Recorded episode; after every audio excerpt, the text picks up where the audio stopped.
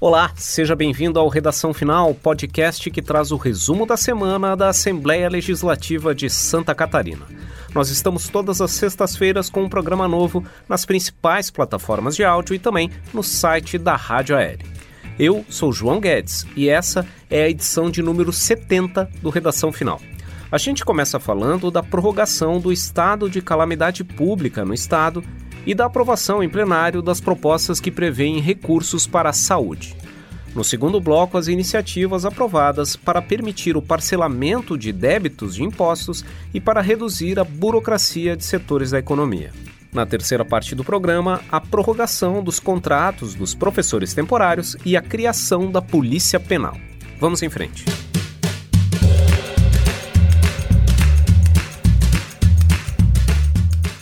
Muito bem, nessa semana a Assembleia Legislativa realizou as últimas sessões ordinárias de 2020 e a gente vai destacar as principais propostas aprovadas nas votações que encerraram as atividades parlamentares do ano. Uma dessas matérias determinou a prorrogação do estado de calamidade pública devido à pandemia do novo coronavírus em Santa Catarina. A gente lembra que o estado de calamidade pública em Santa Catarina foi declarado a partir de um decreto legislativo que foi aprovado pela Assembleia lá no dia 20 de março, no início das medidas de isolamento social, até para poder votar esse decreto e estabelecer o estado de calamidade. Na época, a Assembleia Legislativa fez a primeira sessão virtual da sua história e que determinou a aprovação do decreto legislativo que estabeleceu o estado de calamidade pública contando de 20 de março até 31 de dezembro agora de 2020. Agora, com a chegada do fim do ano, com a pandemia ainda provocando efeitos sobre a economia e também avançando com um novo crescimento nos números de casos e de óbitos aqui no estado, a mesa diretora da Assembleia decidiu editar esse projeto de decreto legislativo para estender o estado de calamidade até 31 de março de 2021. Ou seja, em vez de terminar agora, dia 31 de dezembro, o estado de calamidade vai se estender até o final de março do ano que vem. Mas qual é o objetivo de um decreto desse tipo?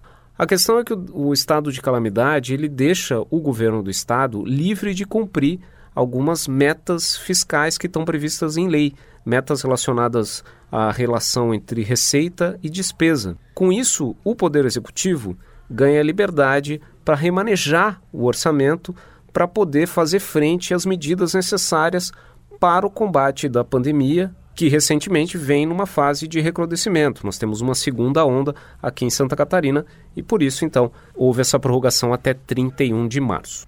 Bom, a preocupação com a pandemia levou à prorrogação do estado de calamidade e também levou à aprovação de um projeto que trata de recursos para a área da saúde aqui em Santa Catarina. Para falar sobre isso, eu chamo a repórter da Rádio AL, Nara Cordeiro. Olá, Nara. Olá, João. Nara, os deputados aprovaram um projeto que prevê recursos para o Fundo da Saúde, é isso? Bom, foi um remanejamento orçamentário né, feito pelo governo do estado que foi autorizado pelo legislativo. Dessa forma, o Estado vai poder transferir 100 milhões de reais para o Fundo Estadual de Saúde. E de onde vem esse dinheiro? Bom, a União prorrogou o pagamento de parcelas da dívida do Estado desse ano por conta dos gastos para conter a pandemia. E com isso, esses valores que estavam programados para o pagamento de parcelas da dívida ficaram no Estado e agora esses 100 milhões de reais é, vão para o Fundo Estadual de Saúde, que também, por conta da pandemia, já apresenta déficit orçamentário. Isso também, de acordo com o deputado Marcos Vieira, que foi o relator na Comissão de Finanças, porque o Estado precisa cumprir os 12% de investimento em saúde previstos na Constituição. Acontece que ele tinha o recurso financeiro, mas não o orçamentário, e o projeto então vem resolver essa questão. Pois é, a questão de recursos direcionados ao combate à pandemia também é objeto de uma medida provisória, a MP número 231 de 2020, que teve a admissibilidade aprovada em plenário também nessa última semana. Essa medida provisória, que é de autoria do governo do estado, ela autoriza o governo catarinense a ressarcir os hospitais dos valores correspondentes às diárias dos leitos de UTI que foram disponibilizados para pacientes de Covid-19 ainda antes de serem habilitados pelo Ministério da Saúde para receber recursos do SUS. A questão é que, com o avanço da epidemia no estado, havia necessidade de disponibilizar esses leitos o mais rápido possível. Essas unidades foram disponibilizadas, houve os atendimentos, mas uh, como a homologação pelo Ministério da Saúde só veio depois, esses atendimentos que foram feitos antes da conclusão do processo junto ao governo federal acabaram sem nenhum tipo de pagamento. Então, por isso que foi editada essa medida provisória para poder compensar esses hospitais que estão sob gestão estadual e municipal das despesas que eles tiveram para oferecer esses leitos sem ter o efetivo pagamento por esse serviço. O valor que está previsto é R$ 1.600 por diária e o governo já tem reservado 33 milhões de reais para destinar a 22 hospitais que mantiveram essa oferta de serviço à população antes da homologação pelo governo federal. Essa proposta teve a admissibilidade aprovada, ela volta a tramitar nas comissões da Casa no formato de um projeto de lei em que os deputados ainda podem analisar o mérito e fazer alguma modificação antes de transformar essa medida provisória em uma lei estadual. Bom, e já que a gente está falando aqui de recursos do governo do estado, vale também comentar que a Assembleia Legislativa aprovou o orçamento de Santa Catarina para o ano de 2020. O que, que prevê a lei orçamentária, Nara?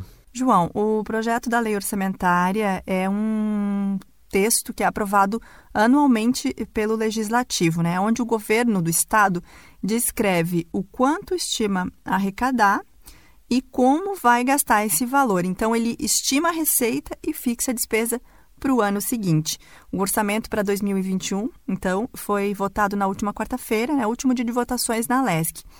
Bom, para o orçamento do ano que vem, o governo do estado prevê uma receita de 31 bilhões e 700 milhões de reais e despesas de 32 bilhões e 900 milhões de reais, o que resulta aí num déficit orçamentário superior a 1 bilhão de reais. Para superar esse déficit, o secretário da Fazenda, Paulo Eli, se comprometeu a tentar equacionar esse déficit, melhorando a arrecadação, promovendo ações de recuperação econômica depois da pandemia, limitando despesas primárias correntes e é, reduzindo o déficit da Previdência. Para o ano que vem, o Estado prevê destinar 3 bilhões e 300 milhões de reais para a área da saúde. Esse valor corresponde a 14% das receitas e representa um aumento de quase 4% em relação à lei orçamentária desse ano, já para a educação, a previsão é investir 5 bilhões e 900 milhões de reais, 25% da receita. Esse número também mostra um aumento de cerca de 4% em comparação ao orçamento desse ano. Na Assembleia Legislativa, a LOA recebeu 2.297 emendas, das quais 2.131 são emendas parlamentares impositivas, ou seja, aquelas que o governo do estado não pode deixar de executar. São ações e obras regionais indicadas pelos deputados e a maior parte delas na área de saúde, educação e infraestrutura. Lembrando que, junto com a LOA, os deputados aprovaram também a revisão no plano plurianual para o período de 2020 a 2023 o PPA, né? Que é um planejamento do orçamento de médio prazo, com metas para esses quatro anos. E nesse texto, o governo fez alterações que foram aprovadas agora pelo parlamento. Muito bem, esse foi o primeiro bloco do Redação Final. Na segunda parte do programa, a gente fala da proposta aprovada para criar o Programa Catarinense de Parcelamento de Débitos Fiscais. Muito bem, também foi destaque nessa semana a aprovação de um projeto que cria o Programa Catarinense de Parcelamento de Débitos Fiscais, iniciativa provocada pelo estado de calamidade declarado em virtude da pandemia de Covid-19. É o PL número 222 de 2020, de autoria do deputado Luiz Fernando Vampiro, do MDB, mas que, quando foi protocolado na casa, já contava com a assinatura de outros 11 parlamentares. Essa medida permite o parcelamento de dívidas dos principais impostos estaduais, o ICMS, o IPVA e o Imposto sobre Transmissão, Causa Mortes e Doação, o ITCMD. Também vale para débitos fiscais de substituição tributária e do Programa de Desenvolvimento da Empresa Catarinense. O objetivo dessa proposta é amenizar os impactos financeiros que as medidas de isolamento social tiveram sobre uma série de empresas catarinenses que tiveram que reduzir ou paralisar as suas atividades, principalmente nos primeiros meses da pandemia, quando haviam medidas mais rigorosas, havia um momento em que apenas os serviços essenciais podiam funcionar, que o comércio não podia funcionar, que o transporte coletivo não podia funcionar, que serviços como cabeleireiro não podiam funcionar. Então, como muitas empresas acabaram afetadas, ou porque não podiam abrir, ou porque o movimento diminuiu, alguns desses empreendimentos ficaram sem caixa, por exemplo, para cumprir os seus compromissos e acabaram formando essa dívida de impostos estaduais. A preocupação maior é justamente com esses períodos dos primeiros meses da pandemia e das medidas de isolamento, em que a economia foi afetada mais severamente. Tanto é que podem ser incluídos nesse programa de parcelamento os débitos fiscais gerados até 30 de setembro de 2020. E os contribuintes poderão solicitar a adesão nesse programa até o dia 30 de abril de 2021, optando entre diversas modalidades de pagamento disponíveis Quanto menor o prazo de pagamento, maior é o desconto, por exemplo, de juros e de multas. No caso do ICMS, esse parcelamento pode chegar até a 120 prestações mensais, como afirma o autor da proposta, o deputado Luiz Fernando Vampiro. Você pode parcelar IPVA e TCMD em até dois anos, você pode parcelar o ICMS em até 10 anos, em alguns casos com juros e multas bem atrativa a redução que acontece nesse percentual. Então, isso é super importante nesse momento de pandemia, nesse momento de crise econômica, também eh, nós darmos a nossa contribuição para o pequeno, médio e grande empresário. Esse texto aprovado também estabelece uma série de condições para que o contribuinte seja excluído do programa e não conte mais com os benefícios do parcelamento. Uma dessas possibilidades é justamente a falta de pagamento de seis parcelas, sejam elas consecutivas ou não. Mas enfim, essa proposta foi aprovada aqui no plenário e ainda depende da sanção do governador para virar lei aqui em Santa Catarina. Bom, e outra proposta que merece destaque entre os projetos aprovados nessa última semana aqui na Assembleia é a que trata da transferência eletrônica da propriedade de veículos. O que, que a gente pode falar dessa proposta, Nara? O projeto de lei aprovado na Assembleia cria, na relação de taxas estaduais, a taxa de transferência eletrônica de veículos. E com isso, o Detran pode colocar em prática esse novo formato de serviço. O nome desse sistema desenvolvido pelo Conatran é Registro Nacional de Veículos em Estoque, RENAVE. E a intenção dessa mudança é modernizar e desburocratizar os processos de venda de veículos usados quando há o intermédio de uma revendedora. Um dos argumentos é que a transferência eletrônica vai acabar ou diminuir a informalidade nessas transações, porque é mais simples, é imediata e também é mais barata. No formato tradicional de transferência, a taxa é de 146 reais. E para transferência eletrônica, a taxa aprovada na LESC é de 35 reais. Hoje também quem quer vender um carro para uma revenda faz uma procuração em cartório, deixa o certificado do registro de veículo, que a gente chama de documento do carro, né? Deixa esse documento em branco nas mãos do lojista.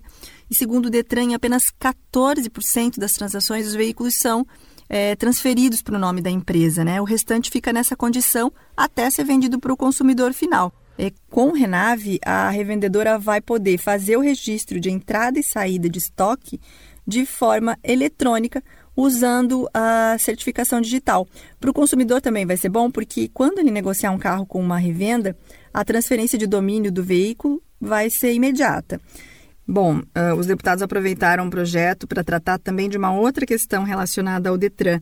O deputado Marcos Vieira, que foi o relator do texto na Comissão de Finanças, apresentou uma emenda aditiva isentando a taxa de alteração de dados do veículo ou do proprietário para emissão de segunda via do documento do veículo após a quitação de financiamento ou alienação fiduciária.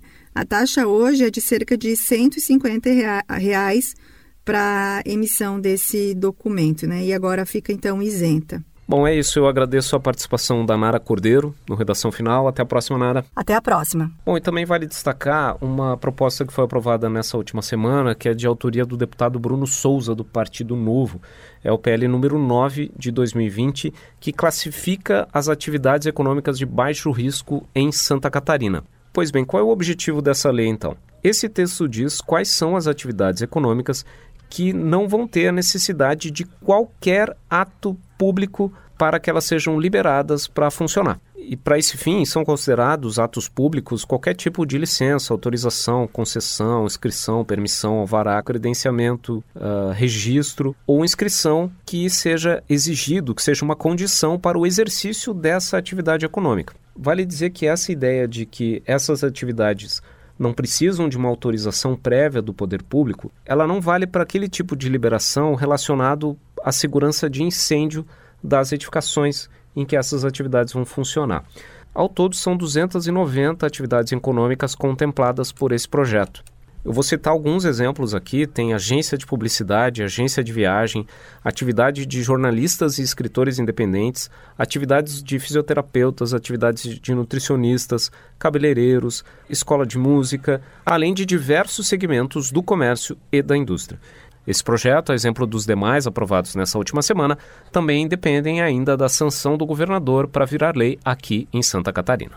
Muito bem, esse foi o segundo bloco do Redação Final. Na terceira parte do programa, a gente fala das propostas aprovadas para prorrogar os contratos dos professores temporários e para criar a Polícia Penal em Santa Catarina.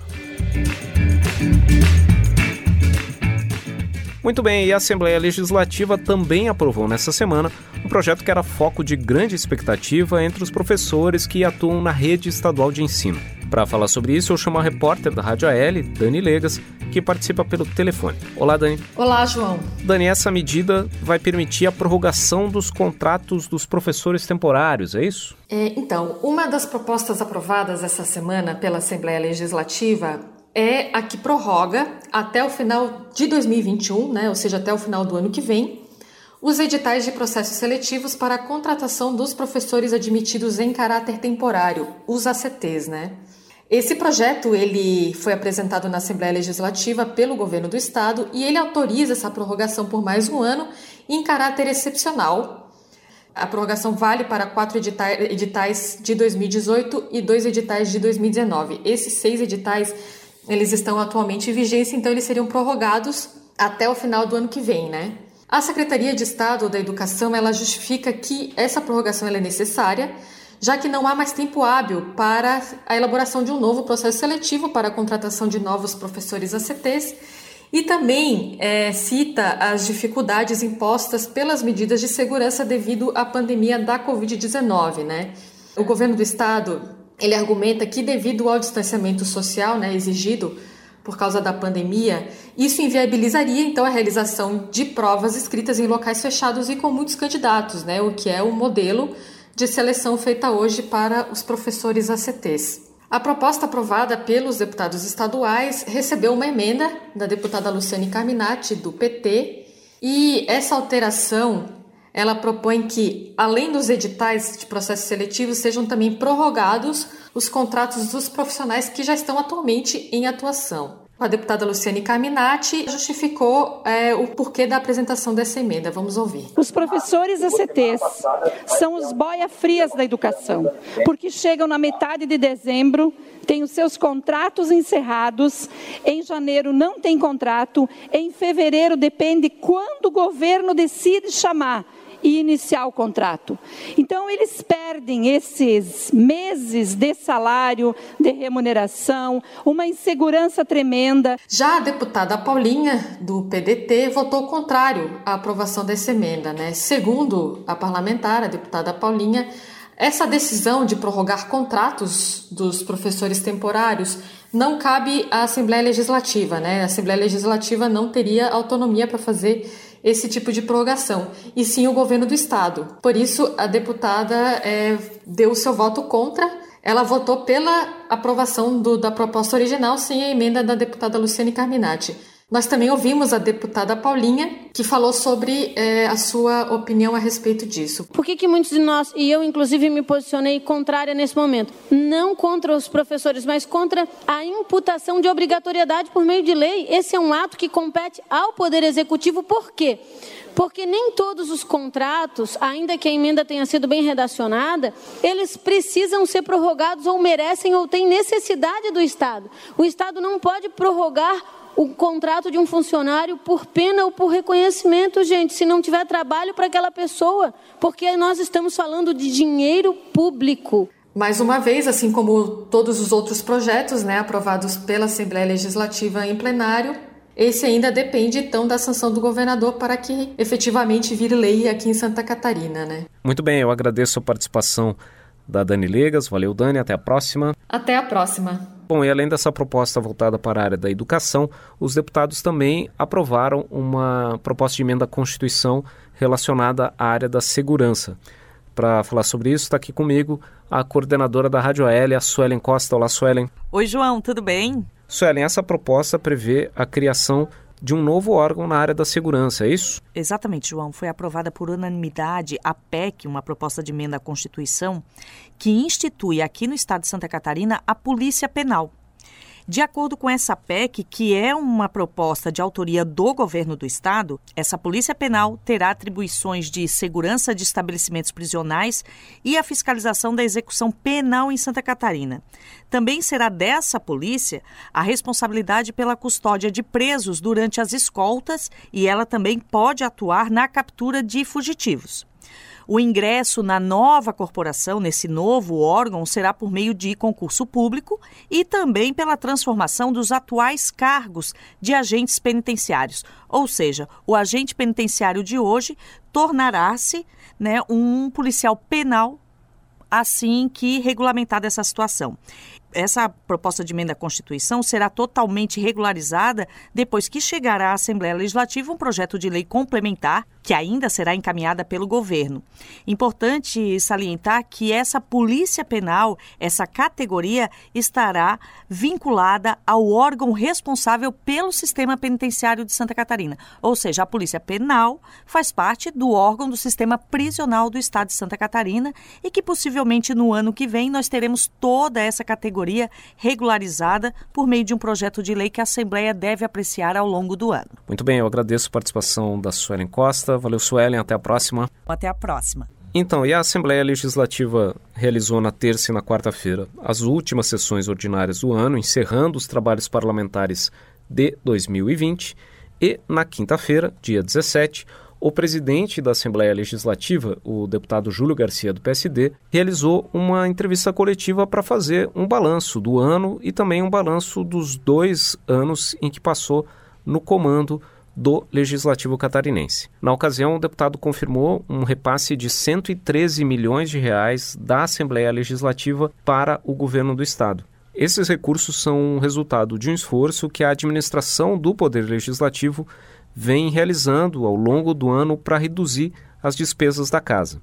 Vale lembrar que com esses 113 milhões de reais, a Assembleia Legislativa termina 2020 com um total de 173 milhões encaminhados ao Poder Executivo ao longo do ano. Isso porque outros 60 milhões já haviam sido doados para o governo para algumas ações específicas, para apoio à cultura, para combate à pandemia e também para amenizar os efeitos da estiagem no oeste catarinense e para atendimento das vítimas do ciclone que atingiu Santa Catarina no mês de junho. Mas além dessa questão do repasse dos recursos, o presidente Júlio Garcia também destacou a inovação que foi adotada neste ano aqui na Assembleia com as sessões ordinárias virtuais ou mistas por videoconferência. Essa iniciativa das sessões virtuais garantiu a manutenção do ritmo do trabalho da casa, mesmo com as medidas de distanciamento social, que em partes do ano de 2020 impediram a realização de sessões presenciais tanto no plenário quanto nas comissões permanentes.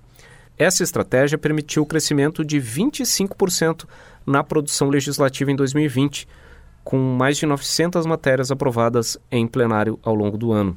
O presidente do parlamento também exaltou o comprometimento dos parlamentares no período e disse que nesses últimos dois anos a Assembleia Legislativa reafirmou o seu protagonismo na política catarinense na discussão de temas importantes. Destaque de 2019 foi a questão do debate sobre os incentivos fiscais para os diversos setores da economia catarinense, e nesse ano o destaque foi a atuação do parlamento nas questões relacionadas ao enfrentamento da pandemia. Vamos ouvir o que disse o presidente Júlio Garcia sobre isso. Logo no início da pandemia, nós editamos o decreto de calamidade, que foi prorrogado no dia de ontem por iniciativa da mesa diretora e aprovado por unanimidade, tanto no primeiro momento quanto na renovação, é, pelo plenário. autorizamos o governo a realizar empréstimo com o BID. Foram diversos projetos para auxiliar o governo a combater a crise, projetos de proteção ao cidadão, às empresas, medidas de, de economia interna. Então é isso, a Assembleia está encerrando as suas atividades parlamentares do ano de 2020 e entrando em recesso. Os deputados voltam a se reunir em plenário no dia 1 de fevereiro de 2021, na sessão que vai escolher o novo presidente e os demais membros da mesa diretora que vão comandar o parlamento catarinense nos anos de 2021 e 2022. E esse foi o Redação Final, podcast da Assembleia Legislativa de Santa Catarina. Nós estamos toda semana nos tocadores de áudio como Spotify, Google Podcasts e Apple Podcasts e também no site radio.alesc.sc.gov.br. Programa gravado no estúdio da Rádio da Assembleia Legislativa em Florianópolis, comigo, João Guedes, repórter da Rádio AL, e com a participação das também repórteres da Rádio AL, Nara Cordeiro e Dani Legas, e da coordenadora da Rádio AL, Suelen Costa. A edição de áudio foi de João Machado Pacheco Neto e Mário Pacheco. O Redação Final também entra em recesso e volta em fevereiro de 2021. Feliz Ano Novo e até a próxima!